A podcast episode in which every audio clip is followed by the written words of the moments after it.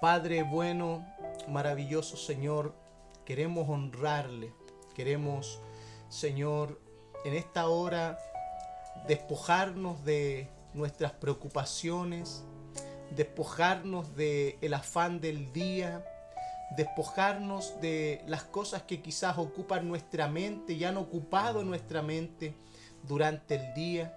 En esta hora del día nos hemos detenido para apartarnos, nos hemos detenido para deleitarnos en su palabra. Queremos hallar deleite en su palabra, porque creemos que es su palabra. Y queremos en esta hora, Señor, manifestar nuestro deseo de ser enseñados por usted, de que su Espíritu Santo, que vive, mora, vive en cada uno de nosotros, pueda, Señor, hacernos oír su voz. Queremos, Señor, a través de la enseñanza de su palabra, Señor, conocerla a usted.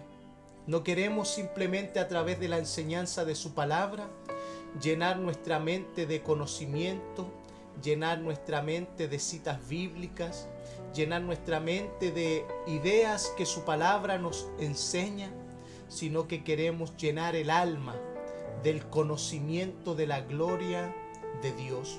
Como dice el Evangelio de Juan, la vida eterna consiste en esto, en conocer al único Dios verdadero y a Jesucristo, a quien tú has enviado.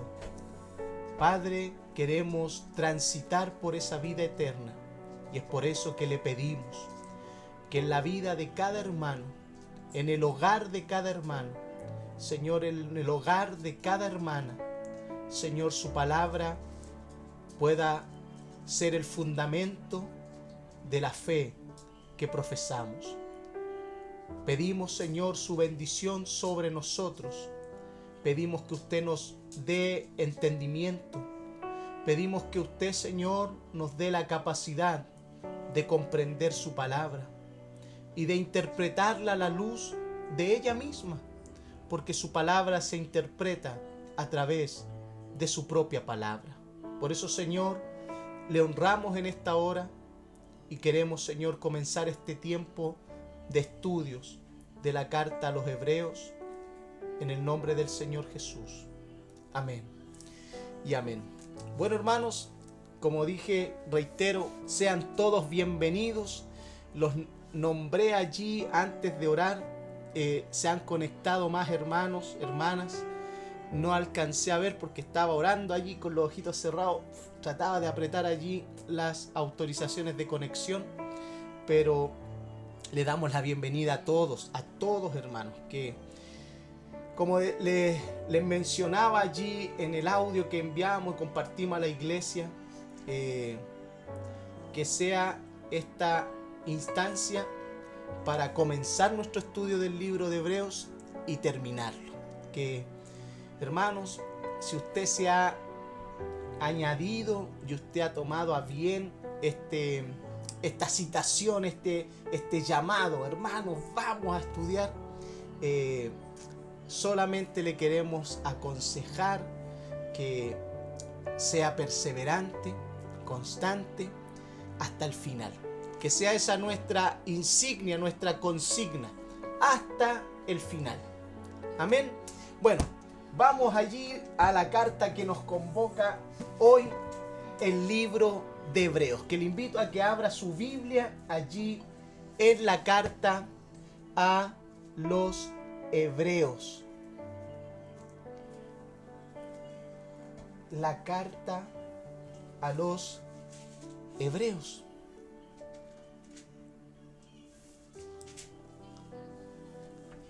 Claudia Cancino. Le damos la bienvenida, no sé quién es, pero nos alegra mucho que esté aquí. Ah, que la persona que usted me habló o no. Sí, esa persona. Pero ella no va a estar siempre porque ella trabaja en una clínica. Ahora está con licencia, pero una vez que vuelva a la clínica, cuando esté libre. ¿Puede ser cierto? Por supuesto, pues como usted va a estar compartiéndole las aplicaciones cuando estemos subiendo los estudios a la aplicación, ella lo va a poder escuchar igual. ¿Mm? Que le damos la bienvenida. Yo, yo se, los se los he estado compartiendo. Qué bueno, qué bueno. Gracias, hermano. Gracias por decirnos. Que bienvenida eh, a esta noche de estudio del libro de Hebreos. Bueno, hermano, vamos a comenzar. Si usted tiene su Biblia a la mano, quiero que me acompañe a la lectura. Vamos a estar viendo, vamos a leer eh, Hebreos capítulo 1, del versículo 1 al 4, pero en teoría vamos a abarcar solamente hasta el versículo 3. ¿Por qué vamos a abarcar hasta el versículo 3? Porque el versículo 4 eh, está introduciéndose a un tema con referente a la persona de Jesucristo, nuestro Señor, eh, y dice, hecho tan superior a los ángeles, cuando heredó más excelente nombre que ellos. Y esta parte se va a pasar a la sección siguiente que habla sobre los ángeles. Y allí nuestro hermano va a estar allí tomando toda esta sección que la carta trata con referente al nombre de Jesucristo, su posición, su nombre, su autoridad, su, su, su superioridad eh, ante los ángeles. Porque Jesucristo no es un ser creado, sino que Jesucristo es el creador. Bueno, no le voy a dar yo más eh, argumentos porque eso le corresponde a nuestro hermano que dará la clase en ese punto. Que vamos a darle lectura. Versículo 1. Dios, habiendo hablado muchas veces y de muchas maneras en otro tiempo a los padres por los profetas, en estos postreros días nos ha hablado por el Hijo, a quien constituyó heredero de todo y por quien asimismo hizo el universo, el cual, siendo el resplandor de su gloria y la imagen misma de su sustancia, y quien sustenta todas las cosas con la palabra de su poder, habiendo efectuado la purificación de nuestros pecados, por medio de sí mismo se sentó a la diestra de la majestad en las alturas, hecho tanto superior a los ángeles, cuanto heredó más excelente nombre que ellos. Bueno, hermanos, eso van a ser los versículos que vamos a ver hoy, eh, no en su plenitud, pero vamos a ver estos versículos eh, en adelante. Bueno, hermanos, en esta noche estaremos comenzando una nueva serie de estudios de la carta a los hebreos. En esta ocasión no tendremos una clase de introducción a la carta de hebreos, como para poder dar a conocer detalles de la carta en más profundidad. No vamos a tener una, una clase introductoria como lo tuvimos con el libro de Filipenses. Eso se debe a que la carta en sí misma nos irá proporcionando todo lo necesario y todos los detalles para que podamos comprender el mensaje central de la carta a los hebreos. Y esta clase que hoy vamos a tener, hermanos, es tan importante porque esta clase a nosotros nos presenta el mensaje central de toda la carta a los hebreos.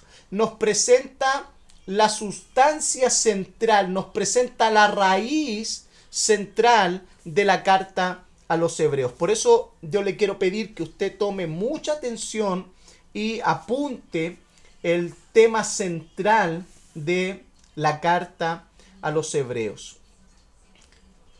Hermanos, eh,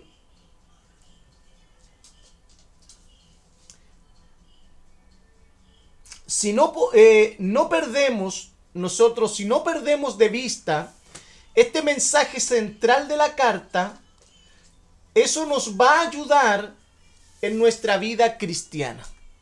Si hay algo que nosotros debemos comprender y atesorar hoy día, es el mensaje central de la carta, porque aquel mensaje central nos ayudará en nuestra vida cristiana. De allí se desprende todo lo que el creyente necesita saber para vivir la vida cristiana.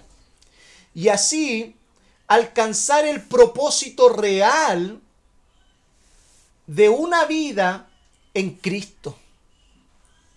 Hermanos, muchas veces usted va a escuchar eh, mensajes, propuestas de mensajes. Dios tiene un propósito, Dios tiene un propósito para ti. Y sin duda parecen más mensajes de autoayuda donde comienzan a decirle a las personas, Dios tiene un propósito para que tú logres y todo se centra en uno mismo. Ese no es el mensaje central ni de la carta ni de toda la Biblia, hermanos. El mensaje central de la carta a los hebreos y de toda la Biblia se centra en la persona de Jesucristo. Por eso todo creyente, todo estudiante de las escrituras debe captar esta verdad que es una verdad inmutable, una verdad que no cambia, una verdad que es eterna nosotros debemos comprender que el mensaje central es Jesucristo mismo.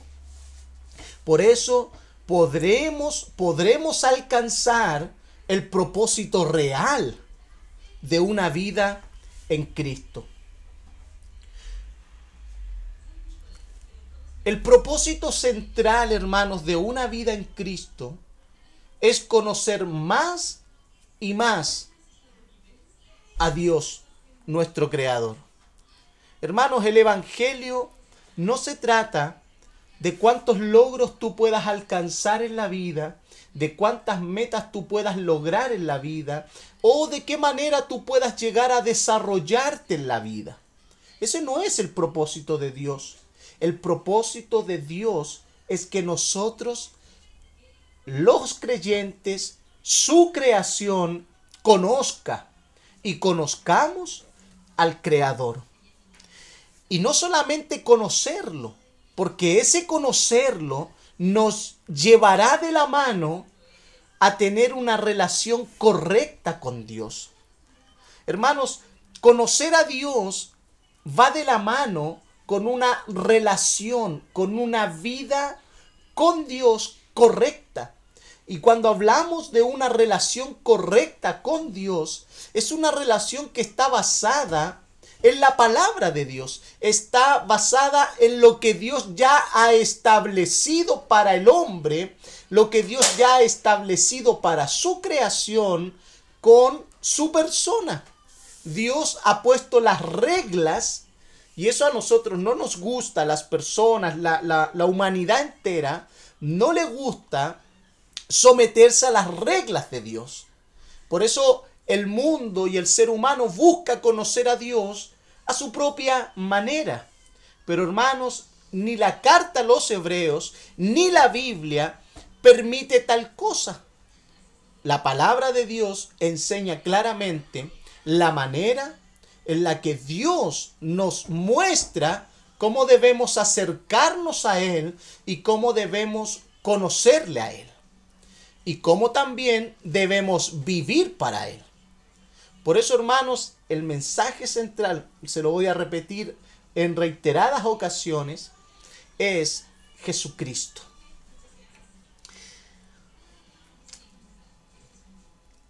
Si hay algo que podemos decir antes de comenzar ya a introducirnos más profundamente, que es una incógnita con referente a la introducción que normalmente se puede hacer de una carta, eh, lo que sí podemos decir que siempre ha sido una incógnita el nombre del autor de la carta. El autor de la carta a los hebreos es un autor desconocido.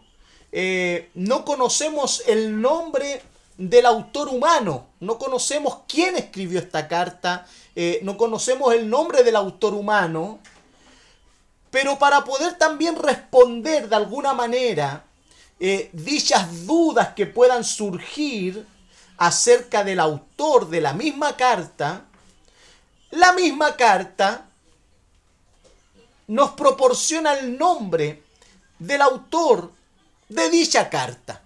Lea el versículo 1, cómo comienza. Dios, habiendo hablado muchas veces y de muchas maneras. Hermanos, ¿quién es el autor de la carta? Si no conocemos al autor humano, nosotros creemos y estamos convencidos que el autor de esta carta y de toda la Biblia es Dios. La palabra de Dios no deja duda alguna de que es Dios el autor de la carta. Es Dios el autor de la Biblia. Y eso es algo que nosotros debemos tener muy claro, debemos tener muy presente. Es Dios, es Dios el autor. Por eso dice Dios, habiendo hablado muchas veces. Es Dios el autor de la carta. Por eso si hay algo que debemos creer y entender, que es Dios, el autor de toda la Biblia. Porque es Dios quien nos habla. Es Dios quien nos hablará. Hermanos, es Dios quien nos hablará desde aquí en adelante en, esta, en este estudio de la carta a los hebreos.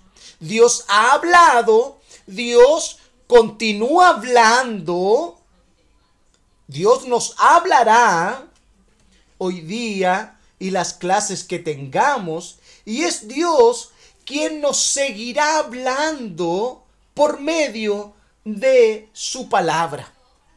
Hermanos, y esto eh, se lo voy a decir así muy, muy de, como diríamos, de pasadita, ¿no? no tiene nada que ver, no nos vamos a introducir a ese tema, pero la escritura deja muy claro que Dios ha hablado por medio de su palabra. En otro tiempo hablaba a través de los profetas, y en estos últimos tiempos ha hablado por medio del Hijo. Hermanos, Dios ya ha dado toda su revelación. Él nos ha dado todo lo que el hombre, la creación necesita conocer de su creador. No hay más revelación, no hay más palabra de Dios, no hay palabras nuevas, no hay una revelación nueva, no hay una profecía nueva. Y en esto tenemos que nosotros creer a la fidelidad de la escritura, porque eso, hermanos, echa por la borda esos pseudos eh, profetas o personas que utilizan el nombre de Dios para hablar en nombre de Dios lo que hay en sus corazones. Y esto nosotros es importante decirlo porque es algo que sucede frecuentemente en las iglesias sobre todo en la rama pentecostal. Siempre se está allí malinterpretando y utilizando el nombre de Dios en pos de algo que la persona sabe o quiere decir. Y eso es una falta, es una falta de temor, es una falta de reverencia a Dios mismo. Hermanos, Dios ya ha hablado. Si hay algo que usted, yo necesito saber de Dios, yo debo ir a las escrituras. Yo no debo buscar en otro lugar. Si yo quiero escuchar a Dios, yo no debo ir a ningún otro lugar, a ninguna otra persona que no me hable la palabra de Dios. Hermanos, cualquier cosa que escuchemos, cualquier cosa que recibamos, que no sea la palabra de Dios, hermanos, no es la voz de Dios. No es la voz de Dios. Y en eso, cuando hablamos este punto para muchas personas, se les mueve el piso. ¿Por qué? Porque hay una tendencia y hay una, una cosa experimental durante muchos años que así se me enseñó, así lo vi. Pero hermanos, una cosa es que nosotros hayamos crecido en esa práctica, hayamos crecido en que así se hacían las cosas, y otra cosa muy distinta es lo que dice la palabra de Dios con referente a la voz de Dios. Mire, me acordé recién, ni siquiera lo tengo en el apunte, hermanos.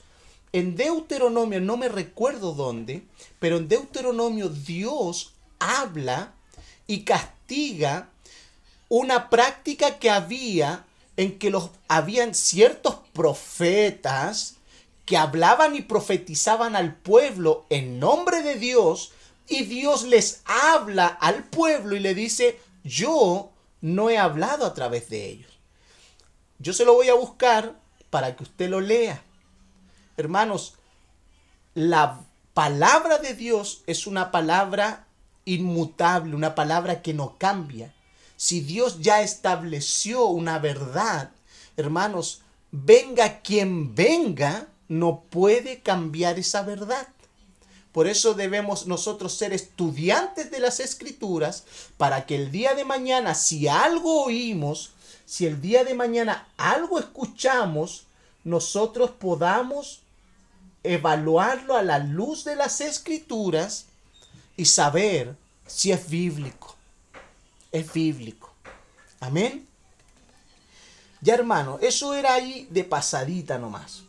Porque es importante fundamental muy bien y tener como buen fundamento que Dios es el Dios que ha hablado. Y si Dios ha hablado, hermanos, debemos escucharlo, debemos oírle. Él ya ha hablado. Sigamos.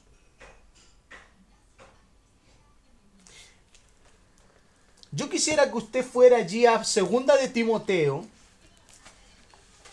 Allí a segunda de Timoteo es una cita muy conocida. Segunda de Timoteo, capítulo 2, versículo 10, perdón, segunda de Timoteo, capítulo 3, versículo 16.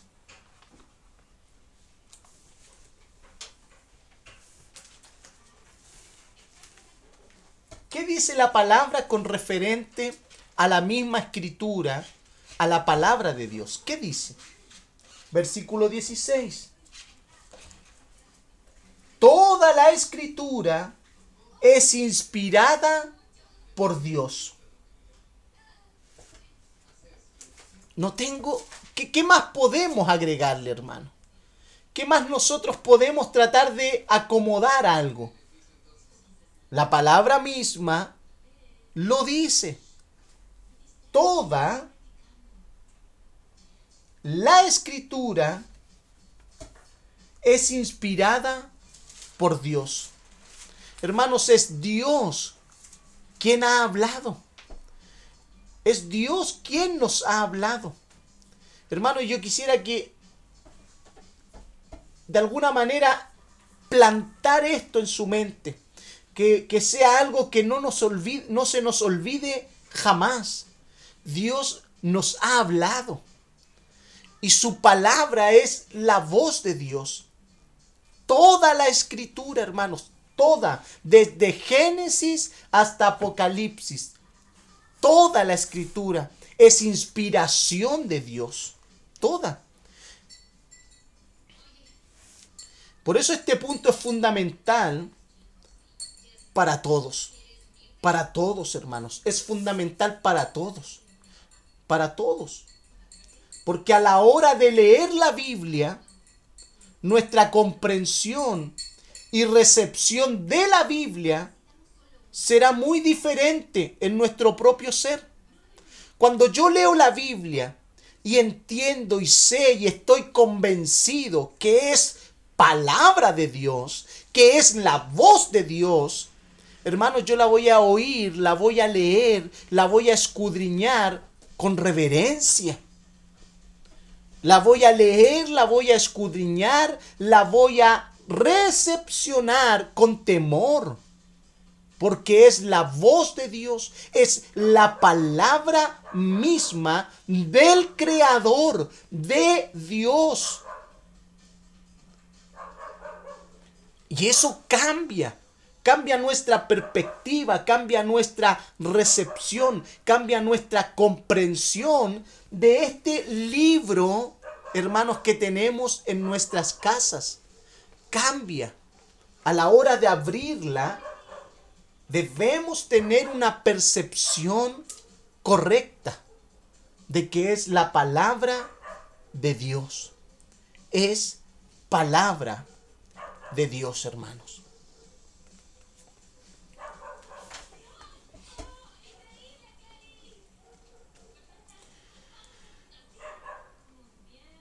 Hermanos, cuando nos acercamos a la Biblia, sabiendo que es Dios quien ha revelado al hombre su palabra, y si no fuese por esa revelación divina, el hombre no podría saber nada acerca de Dios. Hermanos, el hombre, si no fuese por la revelación divina, si no fuese por Dios mismo que Él se ha revelado, el ser humano no podría conocer nada de Dios. Nada.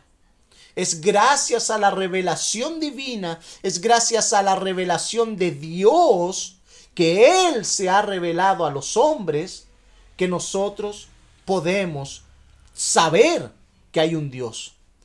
Conocer que hay un Dios que ha hablado.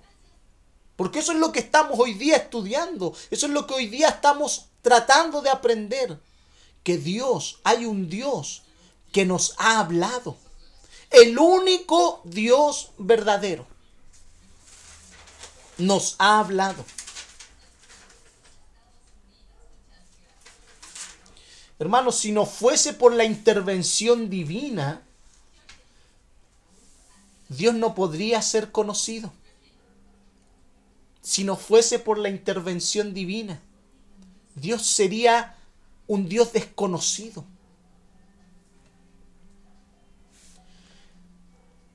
Y esto nos señala una verdad que debemos entender, hermanos. Y aquí yo quiero que usted preste atención. Esto nos señala una verdad que debemos entender.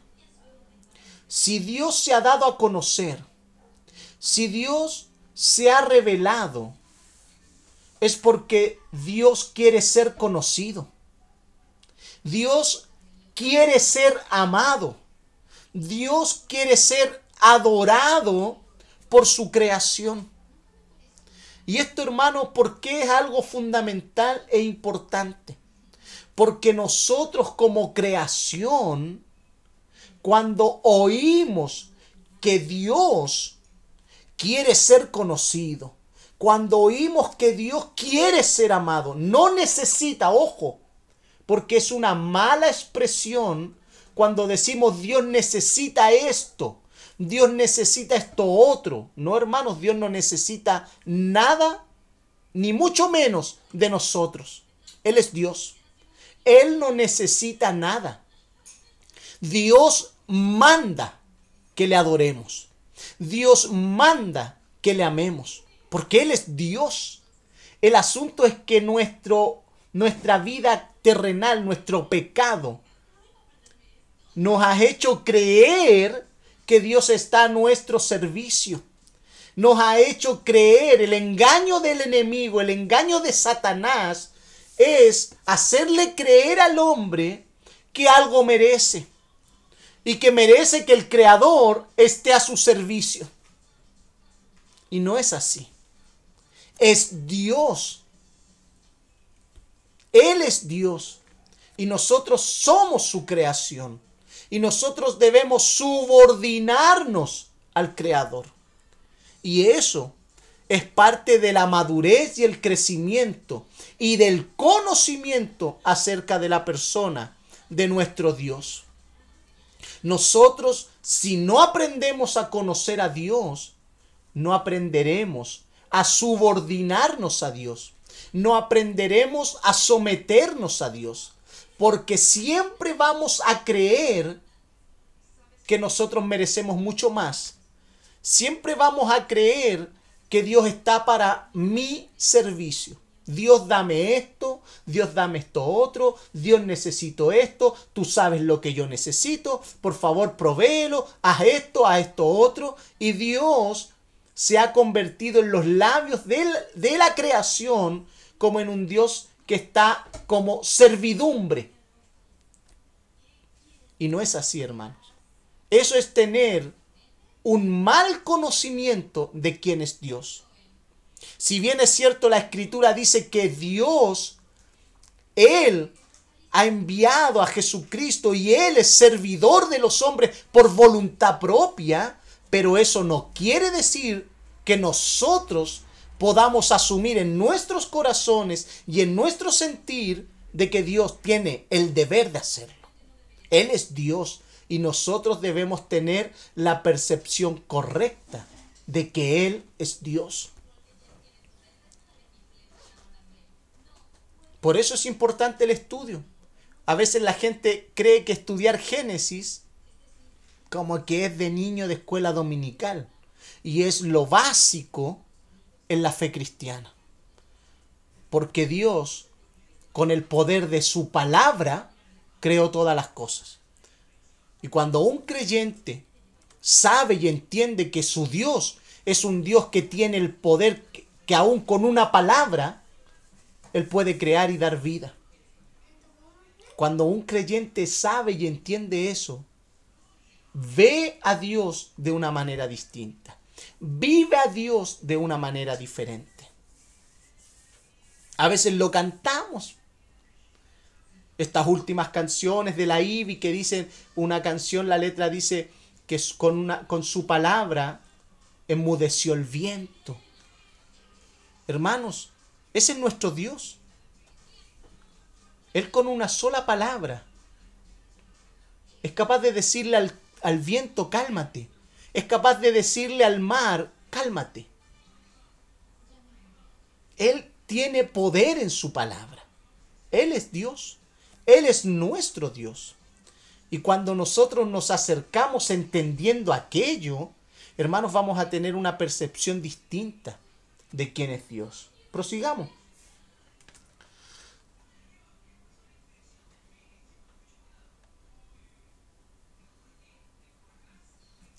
Comprendamos algo muy importante. El ser humano, a lo largo de su existencia, ha descubierto muchas cosas que para el hombre le eran desconocidas. El hombre ha descubierto a través de la historia, a través de la arqueología, a través de, eh, de todos estos estudios de fósiles y, y un sinfín de estudios eh, arqueológicos, ha descubierto un sinfín de cosas que para el hombre eran desconocidas. Pero el hombre las ha podido descubrir.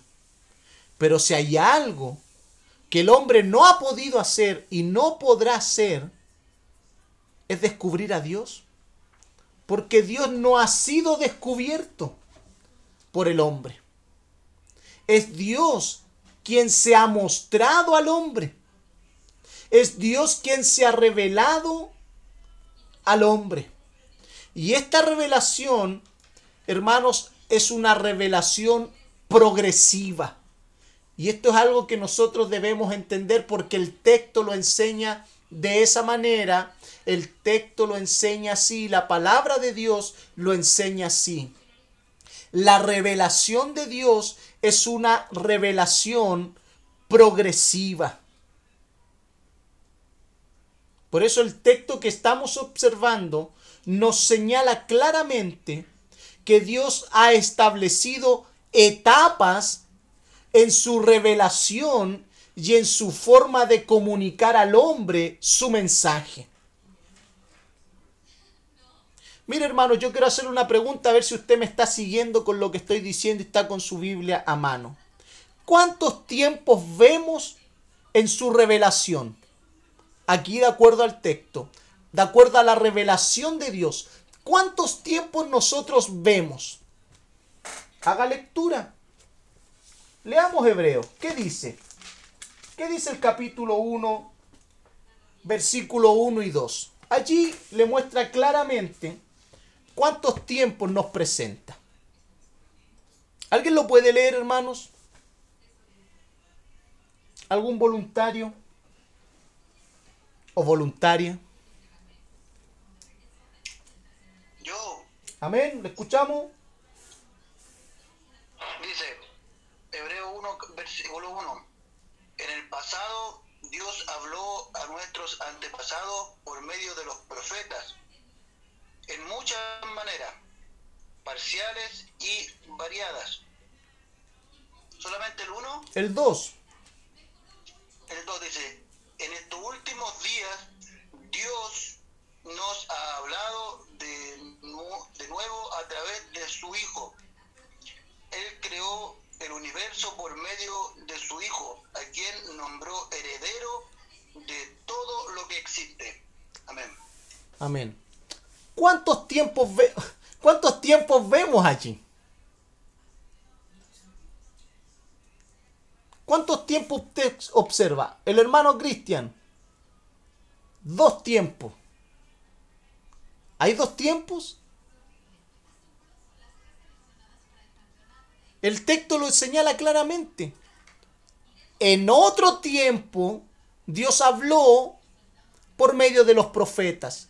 Y en estos postreros tiempos, Dios ha hablado por medio del Hijo. Hermanos, la revelación de Dios ha sido una revelación progresiva. Hermanos, lo que Dios reveló en el pasado acerca de su persona, acerca de su plan redentor para el hombre, lo que Él reveló en el pasado no es y no se puede comparar a la revelación que Dios nos ha dado en los últimos tiempos. Y ojo, los últimos tiempos han comenzado desde que Cristo vino al mundo. Lo que sabía Abraham, lo que sabía Isaac, lo que sabía José, Daniel, Jeremías, Isaías, no lo podemos comparar a la luz de lo que nosotros hoy tenemos como revelación. No podemos pensar que Abraham sabía lo mismo que sabemos nosotros hoy. No podemos pensar que Daniel sabía lo mismo que sabemos nosotros hoy. La diferencia que el mismo texto de las escrituras los señala con referente a estos personajes de las escrituras, que ellos vieron y creyeron por la fe.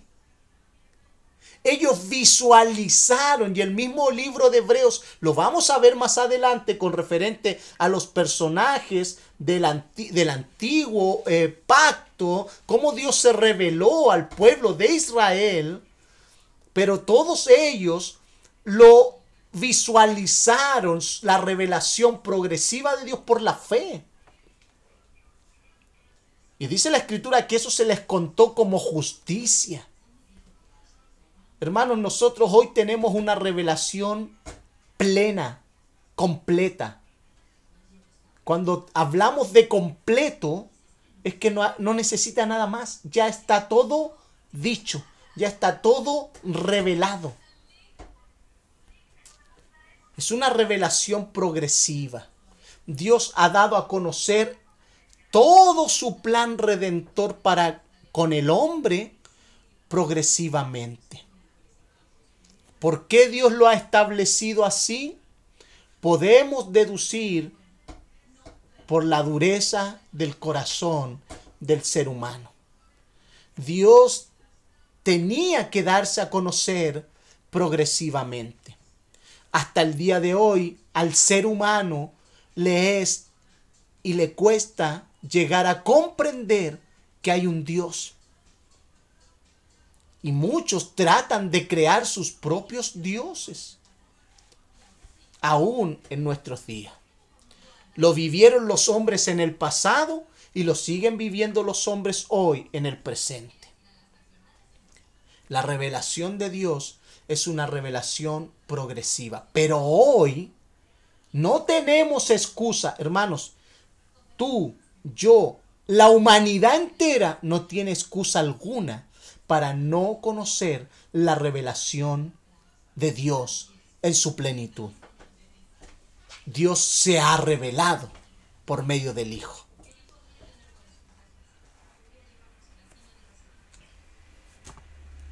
Por eso nuestros dos tiempos son hace mucho tiempo Dios habló por medio de sus profetas y en estos últimos tiempos Dios ha hablado a través de su Hijo. Una verdad que cada uno de nosotros debemos conocer acerca de Jesucristo. Es que Cristo no puede hacerse más glorioso. Si hay algo, hermanos, que nosotros debemos entender y saber acerca de la persona de Jesucristo, es que Cristo no puede hacerse más glorioso de lo que ya es. Hermanos, Cristo ya es todo lo glorioso. Cristo ya es todo lo glorioso que Él va a ser. Cristo es el más glorioso de todo el universo. Y ojalá note esto, hermanos. Hay algo que sí podemos hacer cada uno de nosotros. Y esto es lo que estamos haciendo. Crecer en nuestra apreciación de Jesucristo. Hermanos, no es que Cristo se haga más glorioso en nuestra vida. Cristo ya es glorioso. El asunto es que nosotros vamos creciendo en nuestra vida como creyentes y es por esa razón que podemos ir viendo a Cristo más glorioso. Pero no es que Cristo se vaya siendo más glorioso. Él ya es glorioso. El asunto es que nosotros podemos crecer aún más en nuestra apreciación acerca de la persona de Jesucristo. Y cuando crecemos en esa apreciación de la persona de Jesucristo, tú y yo vamos a ver a Cristo más glorioso. Vamos a contemplar su gloria cada vez mejor.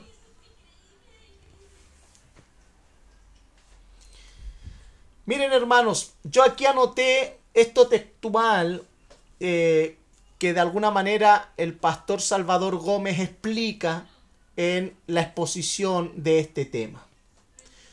Para poder comprender esta verdad es bastante iluminador una escena de las crónicas de Narnia.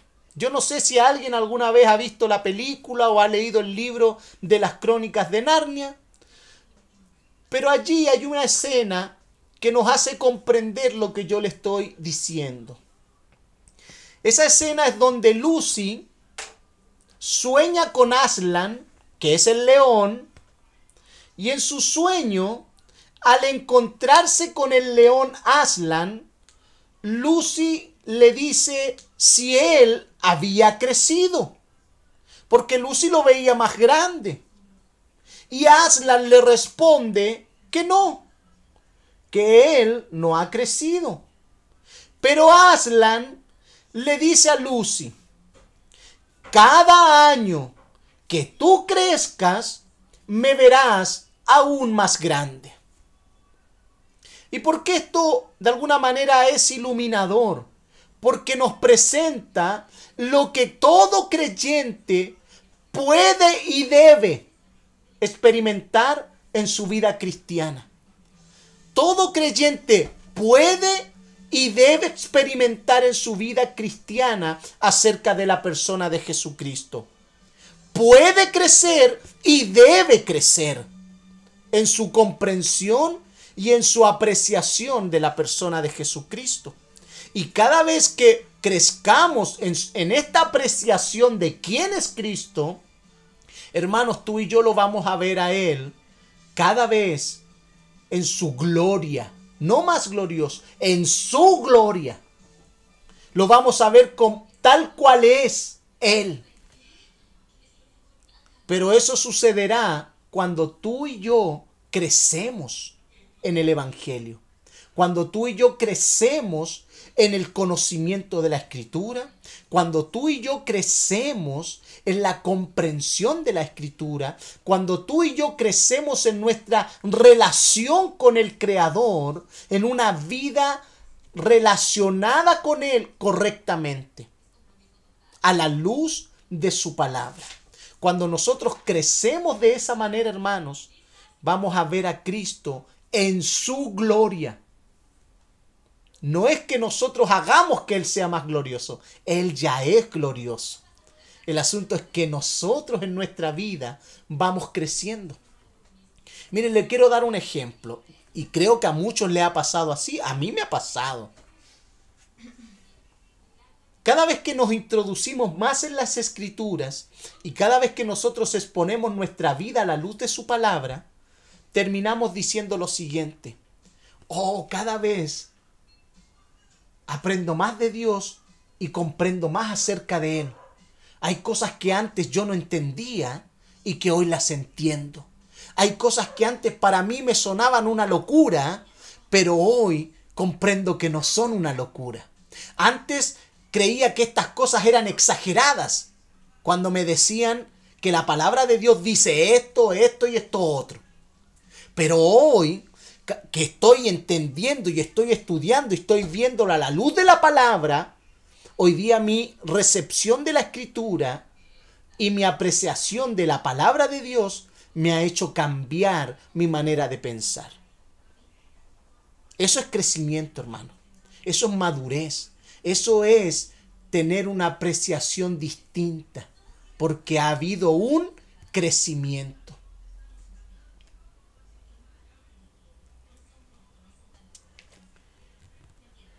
Por eso, hermanos, esta pequeña eh, referencia a la escena de las crónicas de Narnia, el pastor Salvador Gómez decía, me, es muy iluminador, me es muy clarificador, me aclara esta comprensión que todo creyente debemos tener acerca de la persona de Jesucristo. Y si hay algo que nosotros podemos ver en este diálogo, hermanos, de Lucy y Aslan, nos muestra una teología cristiana fundamental en el cristianismo. Esta es una teología fundamental en el cristianismo.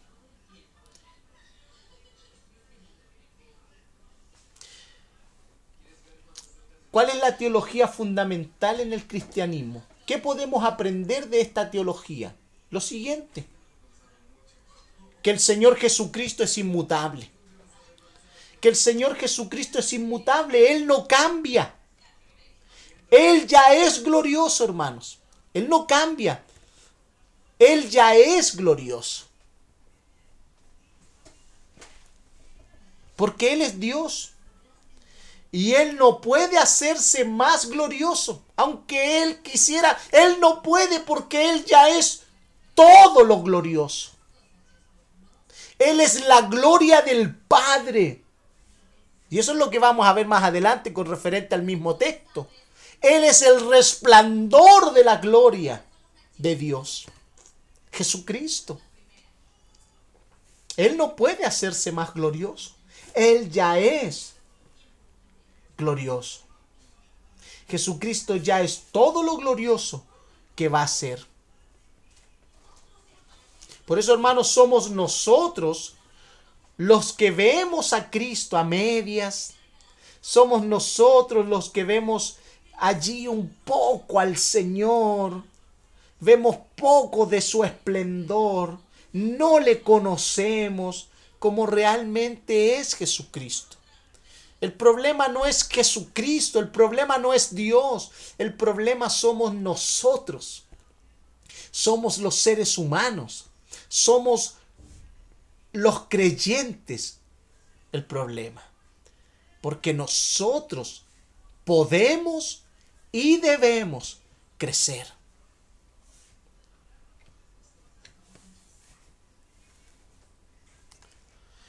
Y esto no es algo simplemente que experimentemos nosotros solamente. Esto también lo experimentaron los apóstoles, los mismos apóstoles que tanto conocieron y caminaron junto al Señor Jesucristo. Cuando vieron al Cristo resucitado, algo sucedió. Algo sucedió en sus vidas. Caminaron tres años con el Señor, comieron con el Señor, escucharon al Señor, estuvieron con Él en todas sus enseñanzas, en todo su proceso, en todo su ministerio. Pero algo aconteció cuando vieron al Cristo resucitado. Ellos quedaron puestos de rodillas, hermanos. Quedaron ellos reducidos a nada cuando ellos vieron al Cristo resucitado, ellos se dieron cuenta que no conocían a Cristo. Ellos se dieron cuenta que nunca en realidad dimensionaron y llegaron a comprender quién estaba con ellos.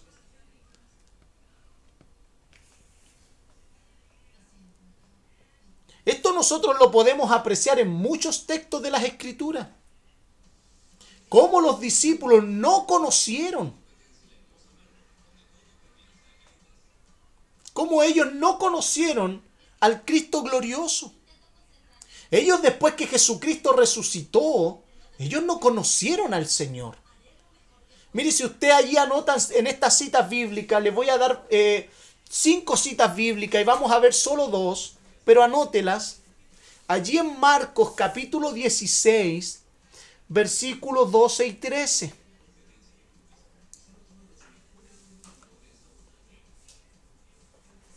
Marcos capítulo 16, versículo 12 y 13. Lucas capítulo 24, versículo 13 al 49.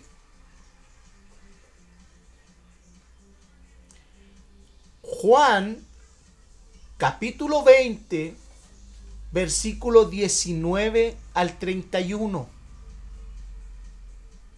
Juan, capítulo 21, versículo 1 al 25. Y Mateo, capítulo 28, versículo 16 al 20.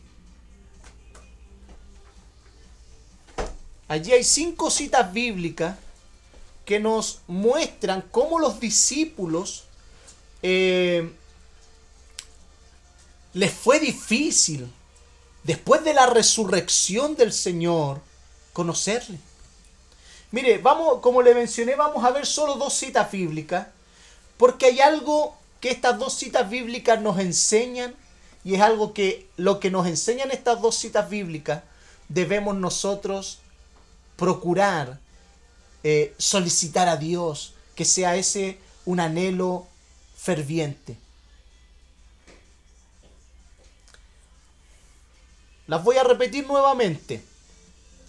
Marcos capítulo 16, versículo 12 y 13. Lucas capítulo 24, versículo 13 al 49. Juan, capítulo 20, versículo 19 al 31. Juan, capítulo 21, versículo 1 al 25. Y Mateo, capítulo 28, versículo 16 al 20. Vamos a ir ahí a Lucas 24. Es uno de los versículos que vale mucho la pena considerar. No lo vamos a leer todos, sino que vamos a leer el versículo que yo ya tengo aquí marcado para no extendernos más e ir al punto central. Allí en Lucas capítulo 24 del versículo 13 al 49, yo quisiera que pudiera usted prestar atención al versículo 31 y 32. Se lo voy a leer. Entonces les fueron abiertos los ojos y reconocieron más y lo reconocieron. Mas él se desapareció de su vista. Y se decían el uno al otro, ¿no ardía nuestro corazón en nosotros mientras nos hablaba en el camino y cuando nos abría las escrituras? Esto eran los, los jóvenes, los dos jóvenes camino a Emaús. Pero ¿qué fue lo que sucedió? Para poder ver al Señor, Dios les tuvo que abrir sus ojos. Versículo 44 y 45. Y Jesús les dijo, estas son las palabras que os hablé. Allí el Señor le está recordando lo que ya les había hablado a los discípulos. Estas son las palabras que os hablé, estando aún con vosotros, que era necesario que se cumpliese todo lo que está escrito de mí en la ley de Moisés, en los profetas y en los salmos. Entonces les abrió el entendimiento para que comprendiesen las escrituras. Hermanos, si hay algo que necesita todo discípulo, es que Dios nos abra el entendimiento. Es Dios quien nos abra los ojos para comprender las escrituras. Allí en Juan capítulo 21 hay un punto también que yo marqué en el versículo 12, 13 y 14. Les dijo Jesús, venid, comed. Y ninguno de ellos, ninguno de los discípulos, se atrevía a preguntarle, ¿tú quién eres? Sabiendo que era el Señor. Vino pues Jesús y tomó el pan y les dio y asimismo del pescado. Esta era ya la tercera vez que Jesús se manifestaba a sus discípulos después de haber resucitado de los muertos. Hermanos, ¿cómo será la dureza de nuestro corazón? ¿Cómo será la dureza de nuestra comprensión? Que estos discípulos ya habían visto al Señor por tercera vez, habían hablado con Él, habían escuchado, habían palpado la resurrección de Cristo y en esta escena no se atrevían a preguntarle quién era Él, aunque ellos sí sabían que era el Cristo, pero no era tanta la gloria, era tanto el esplendor de un Cristo resucitado que ellos estaban espantados, hermano.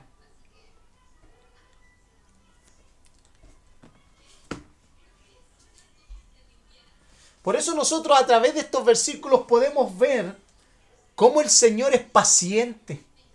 Porque se, apareció por tercera vez a sus discípulos.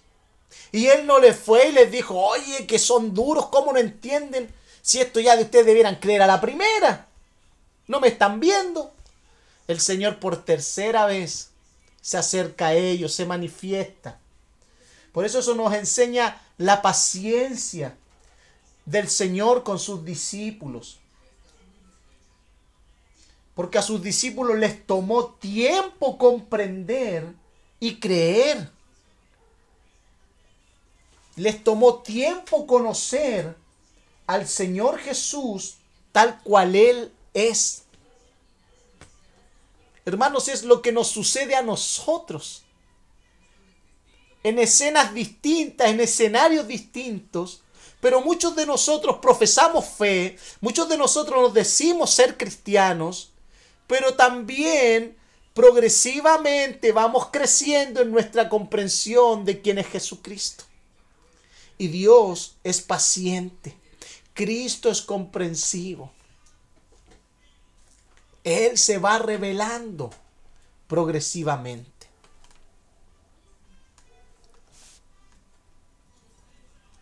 También Juan, hermanos, cuando tuvo la visión del libro de Apocalipsis acerca de Cristo, quedó sobrecogido.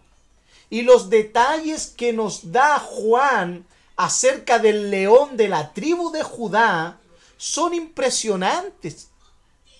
Si usted tiene tiempo y quiere hacerlo, lee Apocalipsis capítulo 1, versículo 9 al 20. Apocalipsis capítulo 1. Allí en el libro de Apocalipsis capítulo 1, Juan, el que se recostaba al pecho del Señor, el discípulo amado, quedó sobrecogido él al tener la visión acerca de quién era Jesucristo, al verlo en su gloria. Y allí estos versículos señalan algo que es impresionante, hermanos. Allí en Juan capítulo 1, versículo 9 al 20, dice, yo Juan, vuestro hermano y, y copartícipe vuestro en la tribulación en el reino y en la paciencia de Jesucristo. Estaba en la isla llamada Patmos por causa de la palabra de Dios y el testimonio de Jesucristo. Yo estaba en el Espíritu en el día del Señor y oí detrás de mí una voz como de trompeta que decía, yo soy el alfa y la omega, el primero y el último. Escribe en un libro lo que ves y envíalo a las siete iglesias que están en Asia, a Efeso, Esmirna, Pérgamo, Tiatira, Sardis, Filadelfia y la Odisea. Y me volví para ver la voz que hablaba conmigo y vuelto vi siete candeleros de oro y en medio de los siete candeleros de oros a uno semejante al Hijo del Hombre, vestido de una ropa que llevaba hasta los pies y ceñido por el pecho con un cinto de oro. Su cabeza y sus cabellos eran blancos como blanca lana, como nieve, sus ojos como llamas de fuego, y, su pie, y sus pies semejante al bronce bruñido, refulgente como, como en un horno, y su voz como estruendo de muchas aguas. Tenía en su diestra siete estrellas de su boca salía una espada aguda de dos filos, y su rostro era como el sol cuando resplandece en su fuerza. Cuando le vi, caí como muerto a sus pies. Juan, el discípulo amado, el discípulo íntimo del Señor, cuando lo vio, cayó como muerto. Este mismo discípulo que estuvo allí en las otras apariciones, estuvo allí los 40 días que Jesús después de su resurrección estuvo con sus discípulos, estuvo enseñándoles, hablándole acerca del reino, haciendo milagros en medio de sus discípulos. Este mismo Juan en la isla de Patmo, al ver y tener esta visión acerca del león de la tribu de Judá, cae como muerto, hermanos. Porque cada vez más Juan iba conociendo más la gloria de Dios, la gloria de Jesucristo.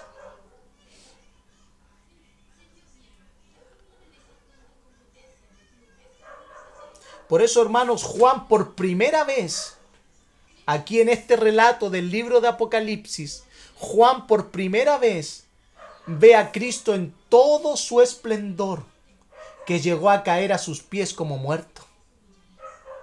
No hay quien resista, hermanos, ver el esplendor, ver la gloria de Cristo y no caer como muerto, no caer de rodilla delante de la gloria de Jesucristo. También Pablo en el libro de los Hechos es derribado al contemplar al Cristo resucitado.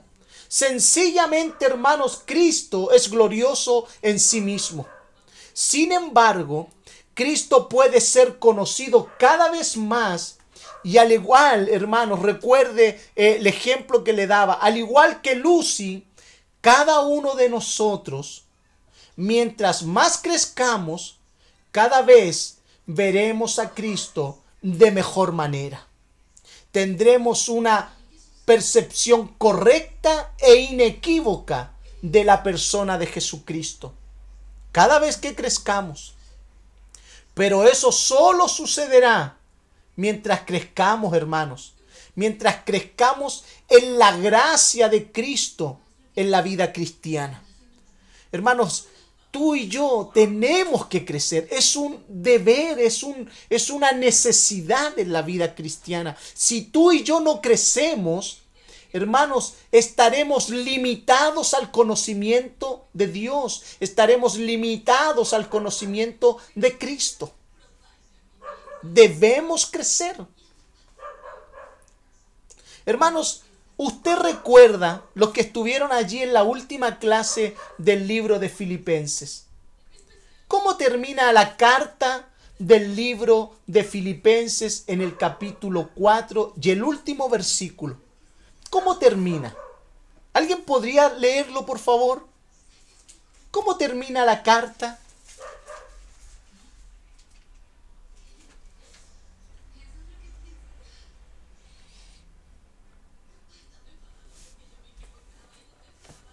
Filipenses capítulo 4.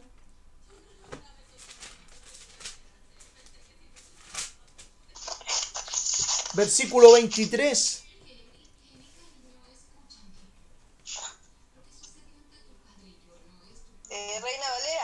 ¿Ya? que nuestro Señor Jesucristo los bendiga en abundancia. El 23. ¿Ya? ¿Alguien tiene la otra versión? Ah, no, esa es la PDT. Esa es la PDT. Esa es la que leí. Sí. La Reina Valera. La Reina Valera. Filipenses. Eh, dice. La gracia de nuestro Señor Jesucristo sea con, con todos vosotros. Amén. Amén. ¿Alguien. ¿Alguien tiene la nueva traducción viviente? No la tengo aquí, hermano, la tengo en el auto. Estoy con la Reina Valera estudiando. La gracia del Señor Jesucristo sea con el, con el espíritu de cada uno de ustedes. Que la gracia, me gusta esta versión porque dice que la gracia de Jesucristo esté en el espíritu de cada uno de ustedes. Hermanos, ¿qué es crecer en la gracia? Pablo, cuando termina el libro de Filipenses, invita y le dice a los hermanos de Filipo que la gracia de Cristo abunde en el espíritu de cada uno de ustedes.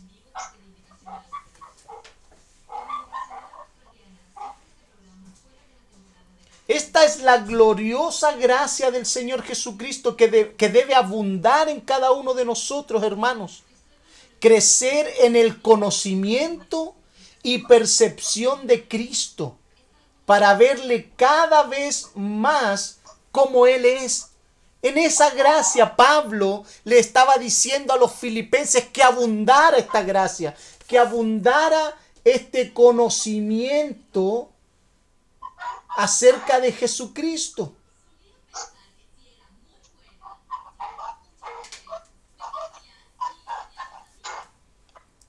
Y esto es algo que debe abundar también en nosotros, hermano.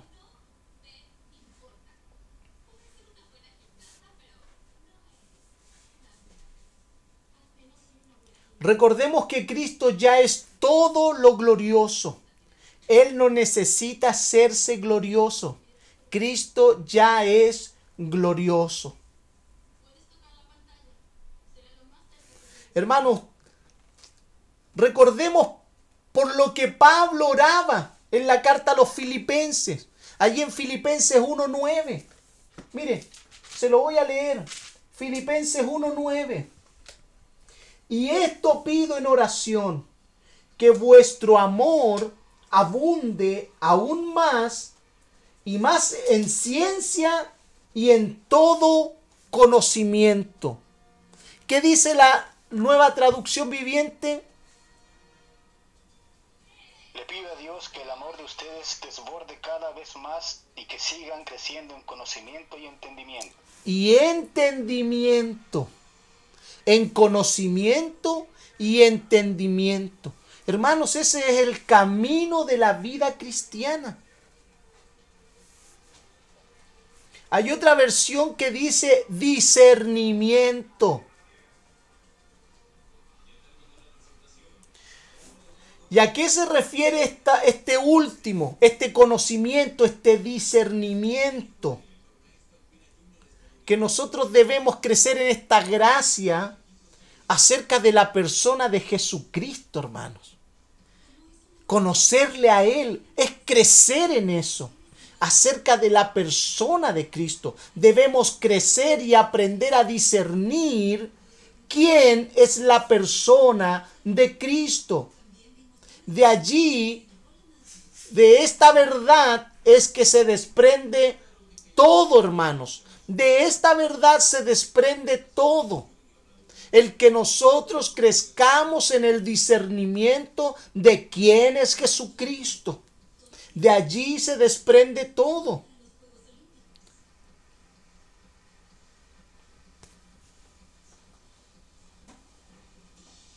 Por eso, mientras más crezcamos en la gracia de Cristo, más grande le veremos a Él.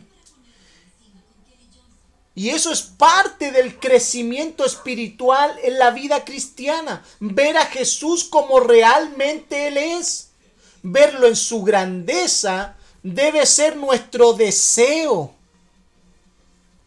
Conocerle más y más y mejor. Eso me recuerda, hermanos, lo que vimos en Filipenses capítulo 3, versículo 8 y 9. ¿Qué fue lo que vimos en esos versículos? Capítulo 3, versículo 8 y 9. Y ciertamente aún estimo todas las cosas como pérdida por la excelencia del conocimiento de Cristo Jesús, mi Señor, por amor de Él, del cual lo he perdido todo y lo tengo por basura para ganar a Cristo y ser hallado en Él, no teniendo mi propia justicia, que es por la ley, sino la que es por la fe de Cristo, la justicia que es de Dios por la fe. Hermano Pablo tenía como su meta, como lo mejor, lo más extraordinario, el conocimiento de Cristo. Hermanos, es un conocimiento no intelectual, es un conocimiento vivencial, es, un, es una experiencia de conocer mejor al Señor. Hermanos, va más allá de simplemente saber o tener una cita bíblica aquí. Hermanos, tú y yo podemos tener cientos y cientos de citas bíblicas grabadas aquí y no conocer a Jesucristo. Es posible. Es posible. Porque es una gracia de Dios.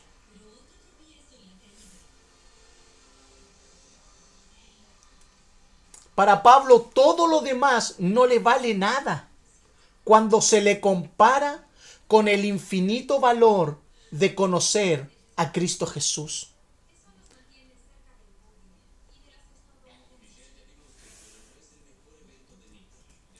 Una de las finalidades del estudio del libro de Hebreos es llevarnos a mirar a Cristo y contemplarlo cada vez mejor, hermanos. Esa es la finalidad del estudio del libro de Hebreos. Llevarnos a mirar a Cristo y contemplarlo cada vez mejor. Poner los ojos en Cristo. Porque eso es lo que señala Hebreos capítulo 12, versículo 2. Puesto los ojos en Jesús. O como dice otra versión, fijar la mirada en Jesús. Y es por eso, hermanos, que debemos acercarnos a este estudio poniendo los ojos en Jesús.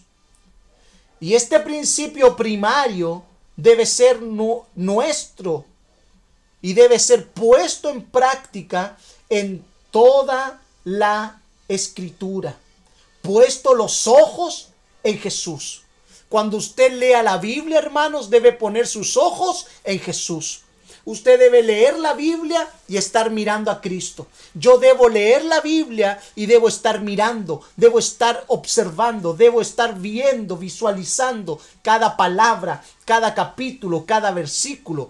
Tengo y debo ver a Jesucristo en la palabra de Dios.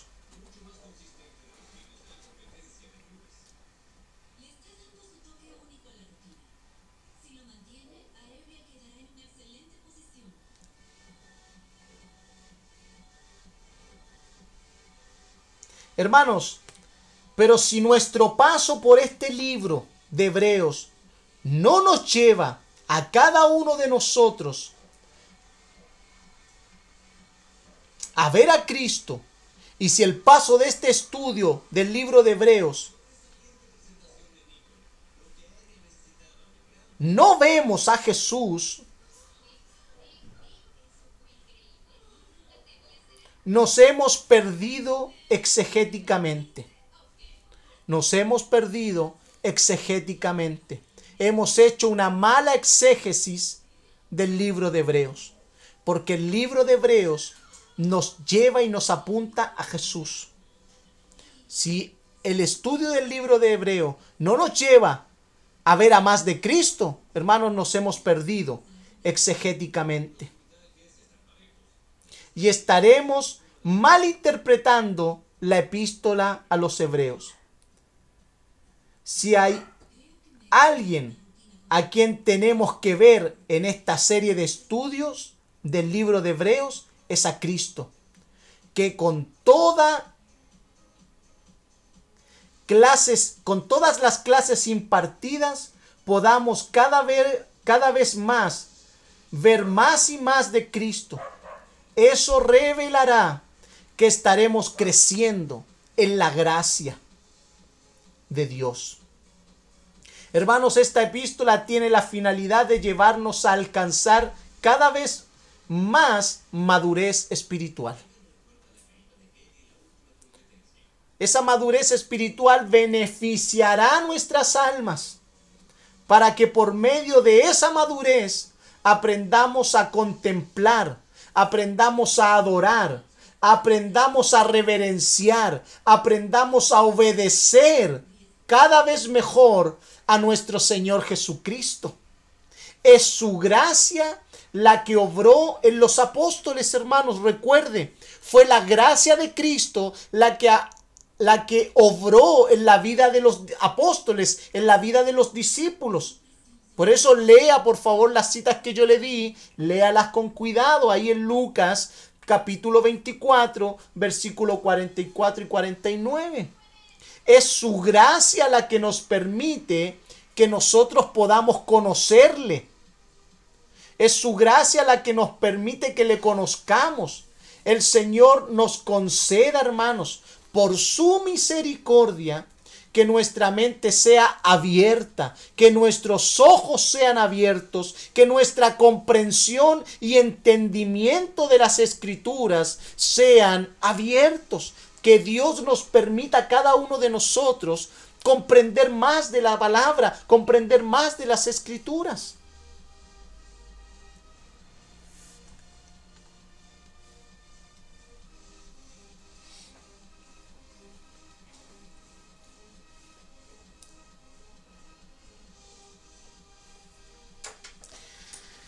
Hermanos, Vamos a dejarlo hasta aquí. Todavía me queda más. No sé por qué. eh, yo creo que el tiempo que nosotros ocupamos está mal para mí. Debemos nosotros comprender que la palabra de Dios está hablándonos, porque Dios nos está hablando. Por eso, hermanos, que lo que alcanzamos a ver hoy pueda a cada uno de nosotros hacernos crecer, hacernos madurar cuando nos acercamos a la palabra, cuando usted se acerca en su estudio devocional, en su práctica íntima, o cuando usted se acerca a través de estas clases. Usted se acerca a la palabra de Dios, porque Dios nos ha hablado, hermano. ¿Qué le parece si oramos eh, para poder finalizar hoy día? Padre bueno, maravilloso, bondadoso Señor, le damos muchas gracias. Gracias por los hermanos, por la vida de cada uno de ellos en este inicio, en este nuevo inicio de clases, de estudios, de la carta a los hebreos. Señor, te queremos dar gracias porque nos has hablado. Gracias porque usted nos ha hablado. Su palabra nos ha hablado. Su voz está impresa en cada versículo, en cada capítulo de las escrituras. Usted quiere ser oído. Usted quiere ser conocido. Y nosotros queremos conocerle. Nosotros queremos crecer. Nosotros queremos ver más de Cristo. Que este estudio de la carta a los hebreos nos haga ver a Cristo cada vez mejor. Nos haga ver a Jesucristo cada vez mejor. Que podamos ver a Cristo en su gloria. En su gloria. Oramos para que esta, que es su gracia, porque solo su gracia nos abre los ojos, solo su gracia nos abre el entendimiento, solo su gracia nos permite tener un discernimiento correcto de la persona de Jesucristo, nuestro Señor, como dice Pablo en, en Filipenses, mi Señor que podamos decir cada uno de nosotros a medida que vamos creciendo y vamos avanzando en el estudio del libro de Filipenses.